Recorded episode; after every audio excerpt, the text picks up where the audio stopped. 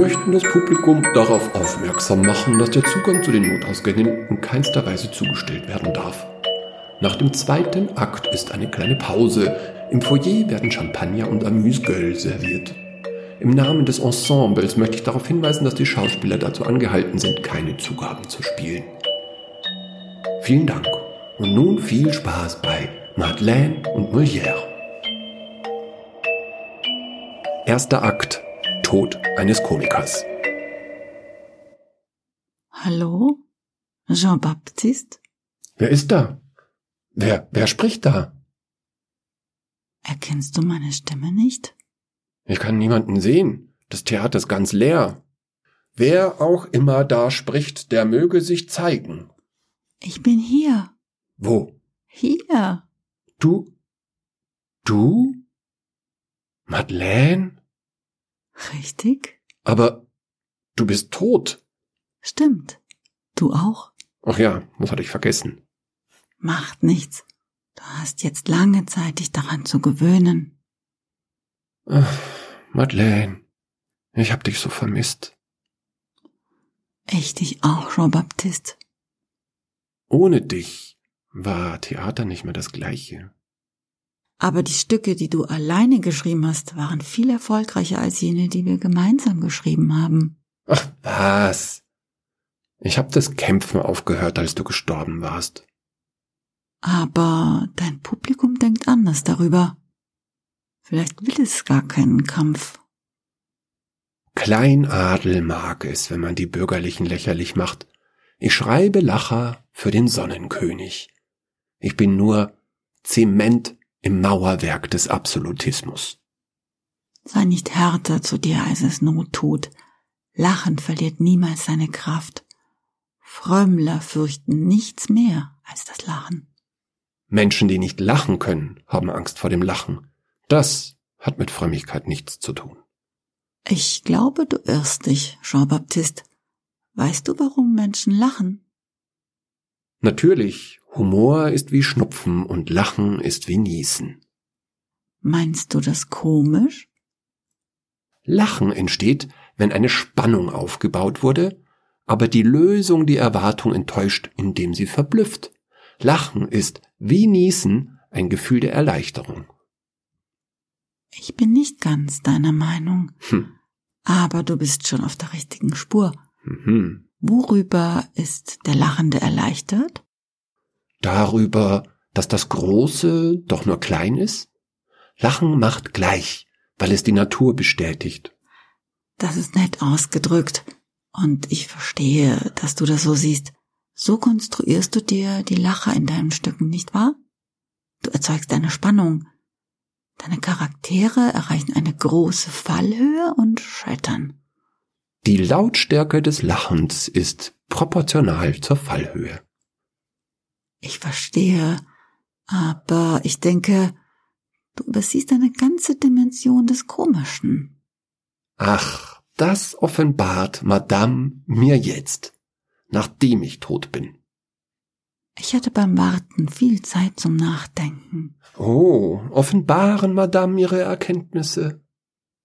Dein Niesen ist die Befreiung von Angst. Letztlich ist Lachen im Kern sogar die Befreiung von der Angst vor dem Tod. Denn in dem Moment des Lachens ist man ganzheitlich lebendig. Und wenn man wirklich lacht, wenn der Körper diesem Reflex folgt, dann kann man zu Beginn nicht ahnen, wann das Lachen enden wird. Der Geist und der Körper sind eins. Lachen ist das ewige Leben. Hm. Nun. Darüber muss ich erst nachdenken. Ein Mensch ohne Angst ist frei, Jean-Baptiste. Und darum haben die Frömmler dich im Visier. Denn freie Bürger sind das Ende von Herrschaft, die Kirche, der Staat, Institutionen, die die Angst instrumentalisieren. Hm, Kein Zweifel daran. Aber dann wäre bei dir der Komiker nicht das Zement, sondern das Schwarzpulver für die Mauern des Absolutismus. Hm, Vielleicht eher, Wie soll ich es ausdrücken? Der Rambock? Nein, nein, lass die Hosen an. Eher die natürliche Verwitterung der Mauer des Absolutismus. Ach nein, die Mauer war an und für sich schon ein dummes sprachliches Bild. Die Sonne im Eis des Absolutismus? Noch schlimmer. Der Schimmel auf dem Kuchen? Schrecklich. Das Omega im Alpha? Hör auf, Madeleine. Der Furz im Darm des Absolutismus? Wenn du nicht gleich aufhörst. Die Made im Speck. Das ist gut. Ja, das stimmt. Denn in letzter Zeit verdiene ich gut daran, den Adel über die Bürgerlichen lachen zu lassen. Ja, das ist schon dein Leitmotiv gewesen in den letzten Jahren. Hast du alle Stücke gesehen? Selbstverständlich. Meinst du, ich würde freiwillig das Theater verlassen? Nein, niemals. Und du?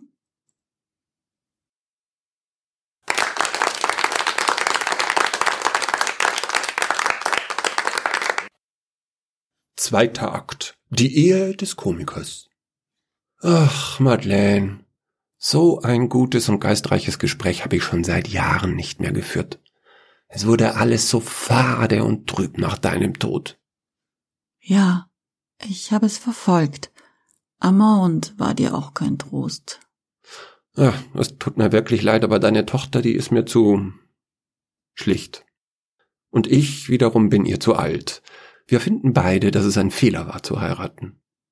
Ich weiß, aber damals hat es uns allen drei genutzt. Ich weiß. Tapfer ist sie, deine Tochter. Der Tod eurer Kinder hat sie vor der Zeit altern lassen. Ja. Und ich habe mich zurückgezogen. Es tut mir leid, Madeleine. Ich war deiner Tochter kein guter Gatte. So wie ich auch dich enttäuscht habe. Ach, diese Erkenntnis kommt aber nun wirklich zu spät, wo wir beide tot sind. Ja, das hat doch eine gewisse Fallhöhe, oder? Durchaus. Leider kannst du das nicht mehr in ein Stück einbauen. Ich? Ich lass doch keine Geister auftreten. Das ist billig. Ich heiß doch nicht Shakespeare. Funktioniert aber recht gut bei ihm. Ach was, Blendwerk. Außer Romeo und Julia. Alles Säbelgerasse. Alles Bühnendonner. Ich bin nicht deiner Meinung. Natürlich nicht. Das warst du noch nie. Das hatte immer einen guten Grund. Ah, sieh an. Warum also bist du nie meiner Meinung gewesen? Weil deine Meinung, mein Lieber, schon immer die falsche Meinung war.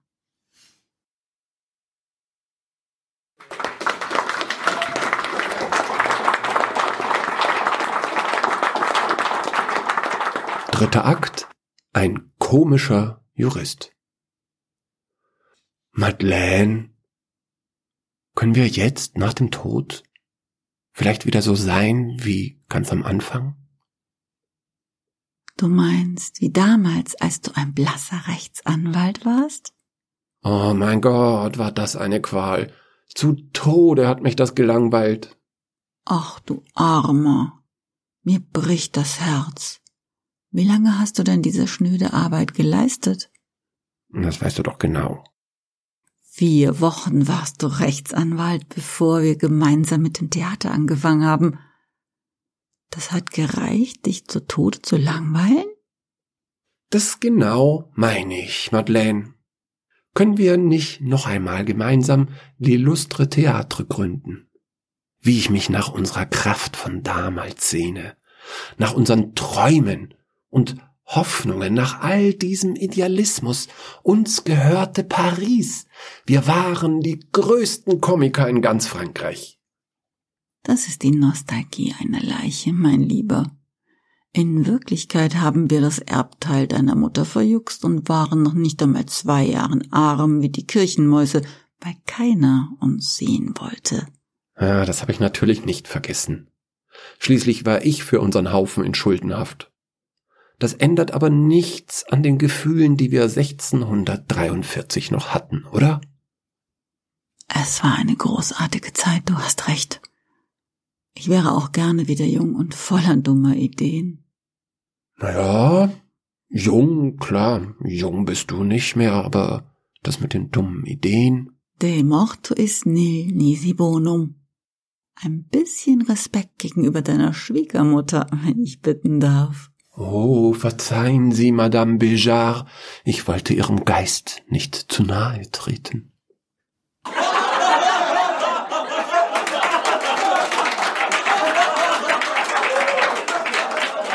Vierter Akt Namensrecht. Was passiert jetzt mit unserem Werk, Madeleine? Deinem Werk, Jean-Baptiste. Wieso meinem Werk? Haben wir die meisten Stücke nicht gemeinsam geschrieben? Doch aber über allen Stücken steht Molière. Und das ist dein Name. Aber das ist doch nur, weil du eine Frau bist. Das ändert aber nichts an der Tatsache, dass es so ist. Wenn wir beide verfault sind, wird immer noch dein Name auf den Stücken stehen und meiner nicht. Das bedeutet, alle werden denken, ich hätte diese riesige Anzahl an Theaterwerken alleine erdichtet. Die meisten Werke werden natürlich vergessen sein. In hundert Jahren bist du unmodern, in zweihundert Jahren schämt man sich für dich, es wird noch ein Jahrhundert brauchen, bis man deine Stücke. Unsere. Nein, deine Stücke bis man deine Stücke wieder spielt, weil man dich grandios findet. Aber Madeleine, meine Stücke sind nicht die Stücke, die was bedeuten. Das wird man anders sehen. Aber der Geizige, Monsieur de Poursoignac, der Bürger als Edelmann, Scarpins Streiche oder die gelehrten Frauen, das ist doch alles nur billiger Klamauk. Du bist wie immer zu hart zu dir selber. Ach, Unsinn. Das diente nur dem Zweck, mir meine Jahrespension zu erspielen. Besonders berühmt wird das Stück werden, bei dem du gerade verstorben bist. Was? Dieses Stück? Der eingebildet Kranke? Über diesen lächerlichen Bürgersack Agar? Unmöglich. Und was wird mit Tartuffe sein? An Tartuffe wird man sich auch erinnern, aber nicht an die erste Version und auch nicht an die zweite Version, sondern nur an die dritte an Tartuffe der Betrüger, an die zahmste und die harmloseste Variante. Genau. Aber Tartuffe wird nicht mehr wichtig sein, wenn man deine Stücke wieder spielt. Dann haben die Menschen keine Angst mehr vor Fräumlern. Ach, ein großer Fehler wird es sein. Ich geb dir recht. Wie bitte? Kann, kannst du das nochmal wiederholen? Ich gebe dir recht. Oh mein Gott, was ist passiert? O Herr, antworte einem armen Sünder. Bin ich gar verstorben und im Paradies, und die Stimme eines Engels, die wie meine Madeleine klingt, flüstert in mein Ohr. Molière, ich gebe dir recht. Oder bin ich in der Hölle und es ist ein Dämon, der mich mit diesem ungewohnten Klang nur plagen will, denn ein Molière kann doch nicht vor den Augen einer Madeleine die Wahrheit sprechen. Nun ja, verstorben bist du, aber du bist weder im Paradies noch in der Hölle. Du bist immer noch im Theater, in dem du, verkleidet als Bürgersack Argan, deinen letzten Atemzug gemacht hast. Hm, stimmt. Wie findest du das? Hm. Hm. Hm. Naja, wenn ich ehrlich sein soll, dann ist das die denkbar komischste Wendung, die das Leben eines Komikers nur nehmen kann. In einem Stück zu sterben, das von der eingebildeten Angst vor dem Tod handelt. Ist das genug Fallhöhe für eine Komödie nach dem Geschmack von Molière? Oh, eine größere Fallhöhe könnte man gar nicht inszenieren. Gibt es einen denkbar besseren Abgang für den größten Komiker aller Zeiten als diesen? Nein, eigentlich nicht. Siehst du? Darum habe ich hier auf dich gewartet all die Jahre. Ich wusste, dass du mir noch eine großartige Vorstellung bieten würdest. Oh, vielen Dank. Du weißt es nicht zu würdigen, Jean-Baptiste, aber das war dein bestes Stück. Auch wenn ich nicht mitschreiben dürfte. Ah, jetzt hör auf. Soll ich mich etwa vor dir verbeugen? Ich mag dich mehr, wenn du mich nicht lobst, sondern tadelst.